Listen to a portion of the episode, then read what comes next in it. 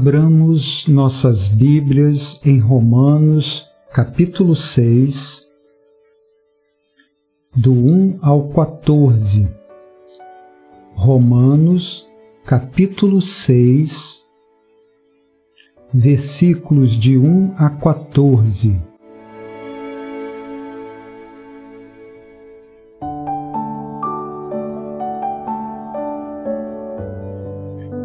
Diz assim a palavra do Senhor: Que diremos, pois? Permaneceremos no pecado para que seja a graça mais abundante? De modo nenhum. Como viveremos ainda no pecado, nós, os que para ele morremos? Ou porventura, não ignorais que todos nós, que fomos batizados em Cristo Jesus, fomos batizados na Sua morte?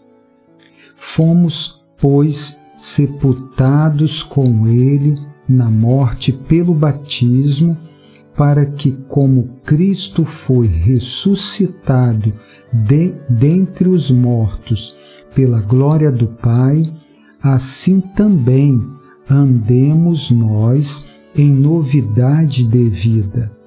Porque se fomos unidos com Ele na semelhança da Sua morte, certamente o seremos também na semelhança da Sua ressurreição. Sabendo isto, que foi crucificado com Ele o nosso velho homem, para que o corpo do pecado seja destruído e não sirvamos o pecado como escravos, porque quem morreu está justificado do pecado. Ora, se já morremos com Cristo, cremos que também com Ele viveremos sabedores de que, havendo Cristo ressuscitado dentre os mortos, já não morre, a morte já não tem domínio sobre ele. Pois, quanto a ter morrido de uma vez para sempre, morreu para o pecado, mas quanto a viver, vive para Deus. Assim também vós, Considerai-vos mortos para o pecado, mas vivos para Deus em Cristo Jesus. Não reine, portanto, pecado em vosso corpo mortal, de maneira que obede obedeçais às suas paixões. Nem ofereçais cada um os membros do seu corpo ao pecado, como instrumentos de iniquidade, mas oferecei-vos a Deus como ressurretos dentre os mortos e os vossos membros a Deus como instrumentos de justiça, porque o pecado não terá domínio sobre vós, pois não estais debaixo da lei, e sim da graça.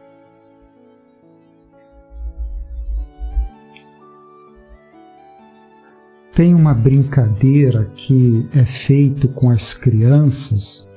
Eu fiz com as minhas filhas, fiz com o Eric quando era pequeno, e você talvez tenha feito também, ou os seus pais fizeram com você quando criança.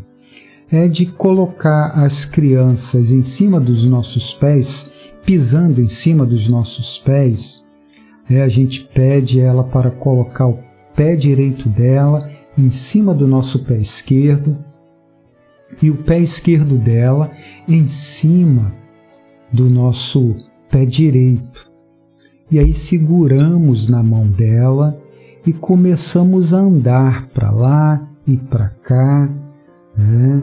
e achamos graça e ela também, porque nós grande, né, damos uns passos largos e ela com a perna curta, né, se esforça toda, né, ali acompanhando os nossos passos, né? E não querem que a gente pare. A gente fica andando para lá e para cá, elas ficam rindo, né? A criança vai crescendo, aí não dá mais porque começa a machucar o nosso pé, né? a gente andar com ela pisando no, no nosso pé machuca bastante. Tá? E por que eu estou contando aqui esta brincadeira de criança? É porque eu estava é, lendo esse texto e pensando na vida cristã, é, na vida com Deus, de andarmos com Deus, a vida de santidade, a vida de santificação, é esse caminhar com Deus. É, é esse caminhar em que nós colocamos os nossos pés em cima dos pés do nosso Senhor Jesus Cristo e começamos a caminhar com Ele. Ele vai conduzindo e aí às vezes Ele dá aí uns passos bem compridos e as nossas pernas curtas, né? fica difícil de acompanhar. Nos esticamos todo e exige um esforço muito grande nesta caminhada de fé, nesta caminhada de santificação, nessa caminhada com Cristo Jesus. O texto hoje, ele tem lições importantes na nossa vida sobre uma vida de santidade, uma vida de santificação o apóstolo Paulo, é, no capítulo 5, trabalhou aí é, sobre a justificação e foi o que nós falamos, né, domingo passado. Mas a justificação, ela está de mão dada com a santificação. E hoje vamos dar uma olhada aqui nesse texto do apóstolo Paulo, Romanos capítulo 6, e vamos ver o que Deus tem a nos ensinar a partir desse texto, a partir desta palavra. A palavra de Deus nos ensina que o viver pecando é uma contradição na vida do crente, na vida do cristão é uma contradição. Não tem como a pessoa crer em Jesus e viver pecando. Este capítulo ele inicia o apóstolo Paulo inicia apresentando uma pergunta que estava sendo feita na igreja daquela época por não terem compreendido o ensino do apóstolo Paulo. Ter entendido que o apóstolo Paulo estava dizendo que era melhor pecar para que a graça de Deus seja abundante, ou melhor, superabundante. Este ensino foi apresentado no capítulo 5, versículo 20. O apóstolo Paulo falou que onde abundou o pecado, superabundou a graça. Versículo 20 do capítulo 5 diz assim: Sobreveio a lei para que avultasse a ofensa mas onde abundou o pecado, superabundou a graça. Alguém ouviu isso aqui e logo usou uma lógica errada para entender o seguinte: onde abundou o pecado, superabundou a graça, então é melhor a gente continuar pecando para que venhamos receber mais da graça de Deus. De repente, isso aí começou a ganhar adeptos, este pensamento. E o apóstolo Paulo então vai tratar desse assunto, colocar um ponto final nesse assunto. O primeiro versículo do capítulo 6, o apóstolo Paulo então diz: Que diremos, pois? Permaneceremos no pecado para que seja a graça mais abundante? E ele, de forma firme, enfática e negativa, ele responde no versículo 2: De modo nenhum. Como viveremos ainda no pecado, nós, os que para ele morremos? Esta resposta firme do apóstolo Paulo, de modo nenhum, deixa claro que é uma contradição viver pecando, o cristão viver pecando. É incompatível, não tem como. Mas entenda aqui o seguinte: no decorrer do ensino do apóstolo Paulo aqui, nós vamos compreender que nós morremos para o pecado. E esse morrer para o pecado significa que o pecado não tem mais domínio sobre a nossa vida. Ele não tem mais aquela força, aquele poder de nos fazer obedecê-lo cegamente. Tá? Eu não estou aqui falando que o apóstolo Paulo está dizendo que aquele que se converteu, aquele que professa a fé em Cristo Jesus, no estalar de dedo não peca mais.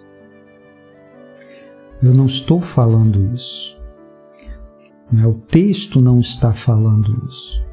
O que está se falando aqui é que a partir do momento em que você crer em Cristo Jesus como seu único e suficiente Salvador, você morre para o pecado. O pecado não tem mais aquela força cega de domínio sobre a sua vida.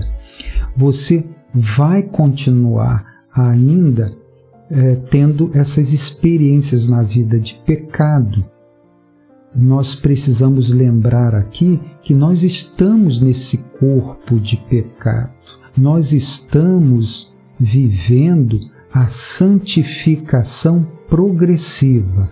Progressiva significa que a cada dia nós estamos melhorando na nossa caminhada com Deus, nós estamos crescendo no relacionamento, nós estamos avançando é, em ter um comportamento que agrade a Deus.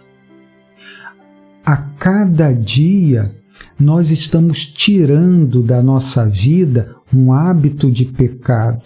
A cada dia da nossa vida, nós estamos tirando de nós aquele comportamento de pecado que entristece a Deus não é no estalar do dedo. Ninguém nessa vida vai experimentar a santificação total. A santificação total, ela se dará ou quando a morte chegar, ou quando o Senhor Jesus voltar, que aí nós vamos receber o corpo incorruptível um corpo transformado quando Jesus voltar, quem estiver vivo. Né? E quando a pessoa que morre, ela já experimenta a santificação total, porque ela vai imediat imediatamente para Deus. Ela vai diretamente para Deus, então ela experimenta a santificação total. Mas enquanto nós estivermos aqui, vivendo esta vida, neste corpo de pecado, nós experimentamos a santificação progressiva. A cada dia que passa, nós vamos avançando na fé, nós vamos estudando a palavra, nós vamos corrigindo a nossa vida e cada dia vamos nos assemelhando, aparecendo, é, vamos parecendo mais com o nosso Senhor Jesus Cristo. A, a partir do momento em que nós nos convertemos, o pecado, então, ele não tem mais domínio sobre a nossa vida. Então, nós estamos a cada dia agora dizendo não a uma prática de pecado. Tá? Então, experimentamos aí a santificação progressiva. Tá? Então, é esse essa contradição de viver no pecado é ter prazer no pecado. Nós, quando pecamos, o cristão peca, é um acidente, ele logo se entristece, porque o Espírito Santo entristece, traz essa tristeza para nos fazer a, a se corrigir, né, a se consertar com Deus. Então, com tristeza, nós nos voltamos para Deus arrependidos, choramos, porque reconhecemos os nossos erros, os nossos pecados. Tá? Então, viver em pecado, ter o prazer de pecar, isso não cabe mais na vida daquele que crê em Jesus Cristo, que se converteu. O segundo ensino que nós temos aqui é que nós fomos unidos a Cristo. Nós vivemos uma união com Cristo. E esta união, ela é simbolizada pelo batismo. Ah, o batismo é um símbolo aí da nossa união com Cristo.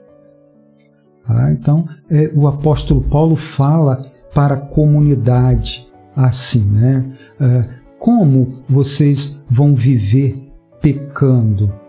É, vão ignorar o batismo de vocês? Vocês não lembram que vocês foram batizados? Vocês professaram a fé, declararam estar unidos a Cristo? E esta união é unido na morte, unido no sepultamento, unido na dor, unido na ressurreição. Então veja o versículo, os versículos de 3 a 5. Ou porventura ignorais que todos nós que fomos batizados em Cristo Jesus fomos batizados na sua morte. Fomos, pois, sepultados com ele na morte pelo batismo, para que, como Cristo foi ressuscitado dentre os mortos pela glória do Pai, assim também andemos nós em novidade de vida. Porque, se fomos unidos com Ele na semelhança da Sua morte, certamente o seremos também na semelhança da sua ressurreição. Então veja que no versículo 4 ele diz: Fomos, pois, sepultados com ele na morte pelo batismo. E no versículo 5, porque se fomos unidos com ele. O que o apóstolo Paulo está falando aqui não é que o batismo tem poder, tá? mas que o batismo é um sinal, é um símbolo. A gente sempre fala, né? Um sinal visível, porque todos na igreja estão vendo aquela pessoa recebendo o sacramento do batismo. E ela está recebendo o sacramento do batismo porque um dia ela recebeu a graça da salvação na sua vida. E esta graça é uma experiência que acontece dentro dela, ninguém vê. Só ela sabe, só ela sente esse relacionamento divino que aconteceu dentro dela. Então, quando ela vai à frente da igreja para receber o sacramento, ela está mostrando para as pessoas que ela já recebeu algo que ninguém percebeu. E agora ela está declarando publicamente que ela também recebeu a bênção da salvação. E esta bênção da salvação quando chegou na vida dela de forma silenciosa, ninguém viu, ninguém sabe como aconteceu, quando aconteceu, é uma experiência daquela pessoa. O Espírito Santo chegou na vida dela, trazendo o pacote da salvação, trazendo a fé, a justificação, a santificação, a separação, a conversão. É um pacote que chega naquela vida. E aí aquela pessoa então começa, naquele momento, a crer em Jesus Cristo como seu único e suficiente Salvador. E quando ela crê em Jesus, ela se une a Jesus. Veja o que a nossa confissão de fé fala do batismo. Confissão de Fé de Westminster, capítulo 28, diz assim: O batismo é um sacramento do Novo Testamento instituído por Jesus Cristo, não só para solenemente admitir na igreja visível a pessoa batizada, mas também para servir-lhe de sinal e selo do pacto da graça, de sua união, olha aí, ó, a união com Cristo, da regeneração, da remissão dos pecados e também da sua consagração a Deus por meio de Jesus Cristo, a fim de andar em novidade de vida.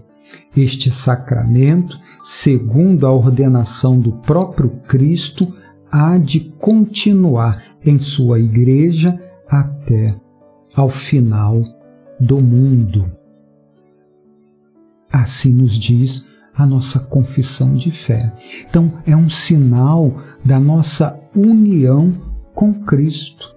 Estamos unidos na Sua morte, estamos unidos na Sua dor, estamos unidos nas Suas lágrimas, estamos unidos na Sua ressurreição.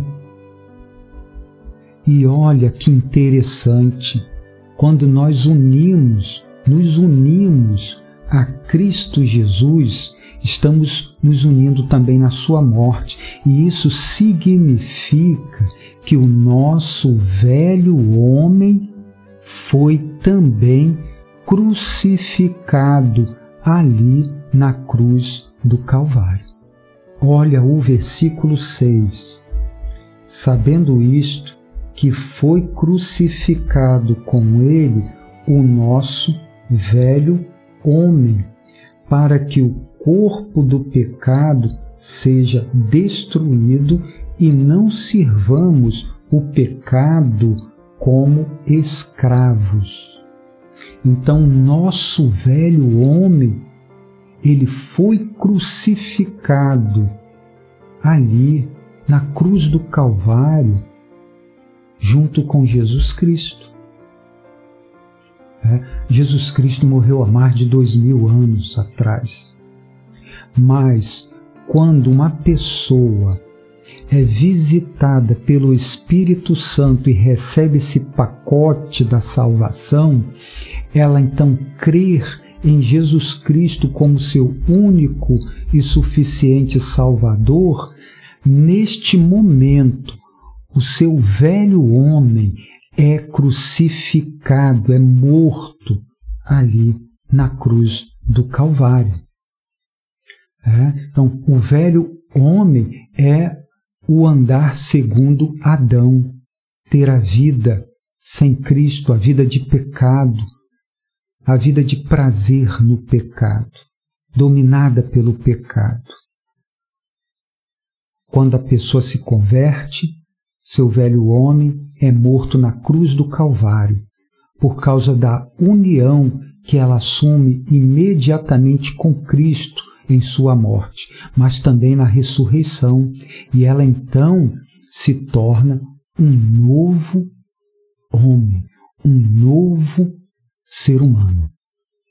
E a partir do momento que o velho homem é morto ali na cruz do Calvário, isso significa que é, pôs fim no domínio do pecado na sua vida.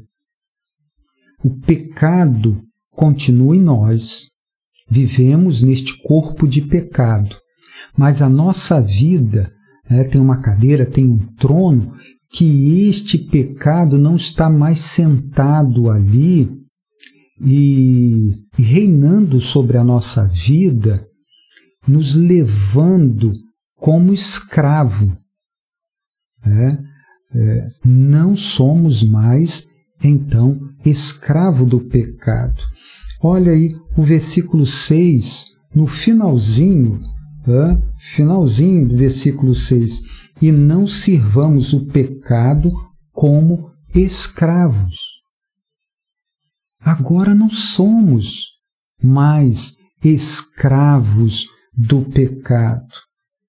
E para isso, então, nós precisamos ser firme a cada dia e dizer não para o pecado. Nós não podemos ficar dando corda ao pecado. Depois que nascemos de novo, depois que nos unimos a Cristo, é, ele não domina mais a nossa vida. Nós não podemos deixar ele ficar reinando se ele já foi destronado. Então, olha o versículo 12.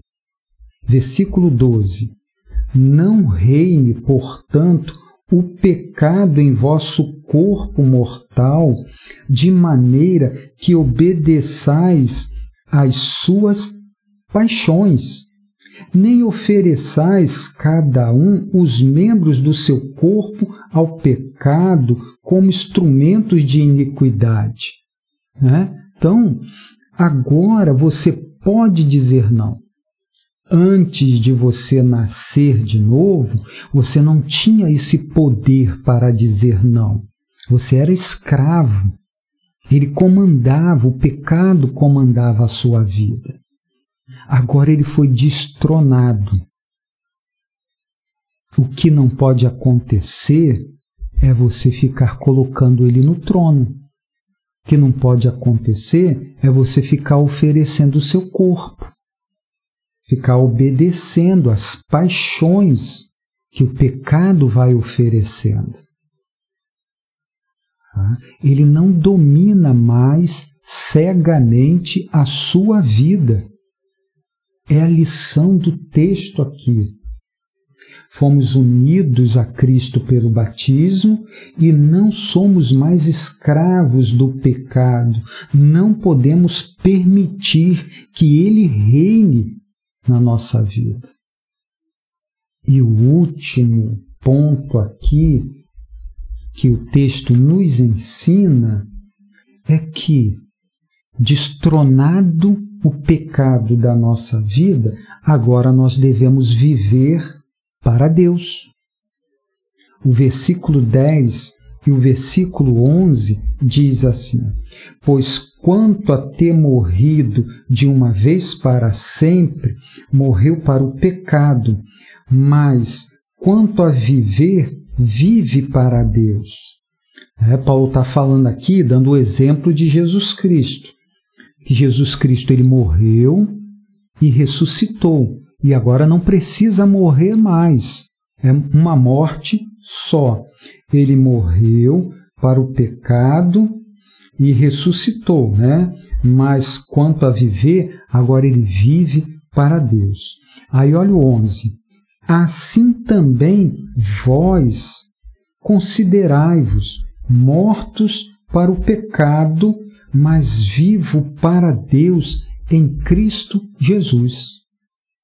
Então agora eu e você vivemos para Deus. E temos prazer. É, temos prazer em viver para Deus. Não temos prazer em viver no pecado. O pecado acontece na nossa vida porque nós ainda estamos neste corpo corruptíveis, corpo de pecado. Estamos nesse processo aí progressivo de santificação.